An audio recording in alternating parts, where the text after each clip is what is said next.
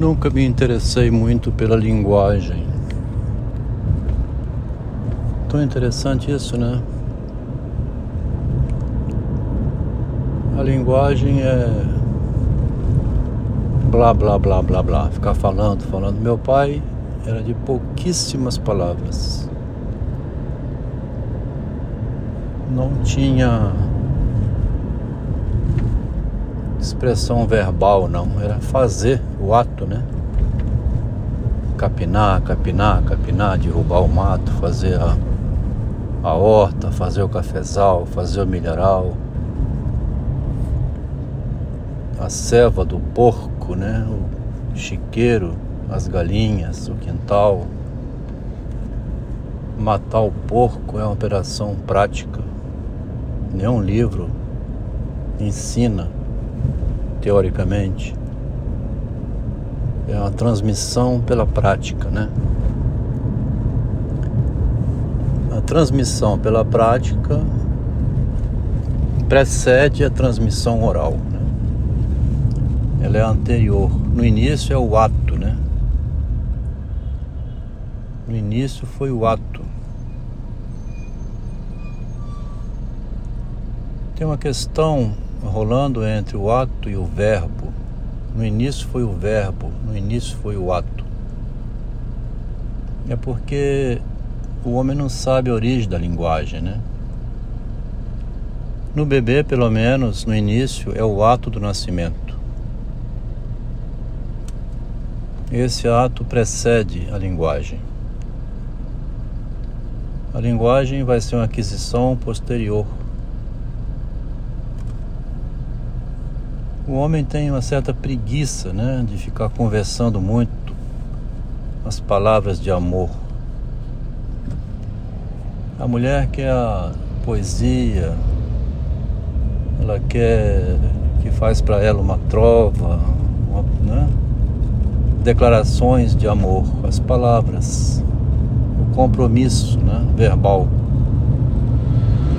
O homem é o ato e é o ato sexual. Ele quer agarrar a mulher e penetrar nela. É um ato puramente instintivo, um ato animal, né? Os animais fazem sexo e não tem linguagem nenhuma. A linguagem entrou no mundo para o homem fazer a negociação. Quando entrou a linguagem, deixou de existir a animalidade, porque passa a ser condicionada a um acordo, a permissão. Então o homem não pega mais uma mulher na rua como um cachorro pega uma cadela. Ele precisa todas as concessões da linguagem, do contrato, do casamento o envolvimento afetivo, oferecer a casa, a segurança, o dinheiro, estabilidade, para que ela se entregue a ele. Esse é o procedimento normal, né? Qualquer homem, qualquer pai que tem uma filha, ele sabe que é melhor para ela se ela estiver mais bem protegida por um homem responsável por ela, né? Qual é o pai que vai querer ver sua filha casada com um homem devasso, fora da realidade, que não produz, que não garante a casa enquanto a mulher está grávida, pariu um bebê, vários filhos, né? Três, quatro filhos que tiverem. Está combinado que o ato é antes a linguagem é posterior em qualquer criança que nasce no mundo, não vem com a linguagem. Me dava uma certa preguiça ter que ficar explicando, conversando, dando motivo né, para isso ou para aquilo. A inteligência se aplica no ato. No instante do ato, aí sou mais eu. Eu me garanto pelo ato. Agora, não é a luta livre, né? O ato animalesco, luta de boxe, porrada na cara, Tem isso também, a violência quando precisa. Mas eu me refiro à inteligência do ato, assim, o foco no objeto, né? A inteligência que eu aqui estou aplicando agora voltada para a pesquisa dos erros da literatura mundial, né? Nas interpretações de Freud, de Machado de Assis, de Kierkegaard, do julgamento de Sócrates, das confissões de Agostinho, da leitura do Descartes na meditação. Impressionante. Textinho agora de João Guimarães Rosa, O Espelho. Texto é simplesmente uma desculpa para um erro privado dele, nem publicado foi. Mas ele deve ter falado verbalmente para muita gente aquilo que ele escreveu. Foi até bom ter deixado a prova escrita. É como aquela pergunta que o Machado pede ao Quintino Bocaiúva, algo que ele falou em privado. Então o Machado escreve uma carta. Aí o Quintino responde dizendo: Isso que eu te falei verbalmente em privado, eu escrevo aqui para deixar mais claro, sei lá para quê foi uma armadilha que o Machado fez quando ficou sabendo que o Quintino Bocaiúva tinha aquele pensamento sobre ele. Mas se o pensamento não ficasse escrito, o Machado não tinha uma prova do que que o Bocaiúva pensava dele. E essa prova escrita ele aproveitou e publicou, junto com as duas peças de teatro de mil 1862 aos 23 anos de idade. Era uma águia, né? Como diz, era uma águia. Espertíssimo. O Quintino Bocaiúva é de 1862. 1962, 100 anos depois, o Guimarães Rosa publica um texto onde ele fala no texto para quem escutou ele falando negativamente sobre Machado, lê uma resposta que ver-se no espelho, como Machado mostra, é um sofrimento. A pessoa nega. A pessoa nega aquilo que ela lê no Machado de Assis e diz que o personagem não devia ter feito isso. Né? Agora disseram aí na um comentador é, elevado, de nível elevado, falou assim: o Bento Santiago não precisava ter destruído a família dele pelo ciúme paranoico.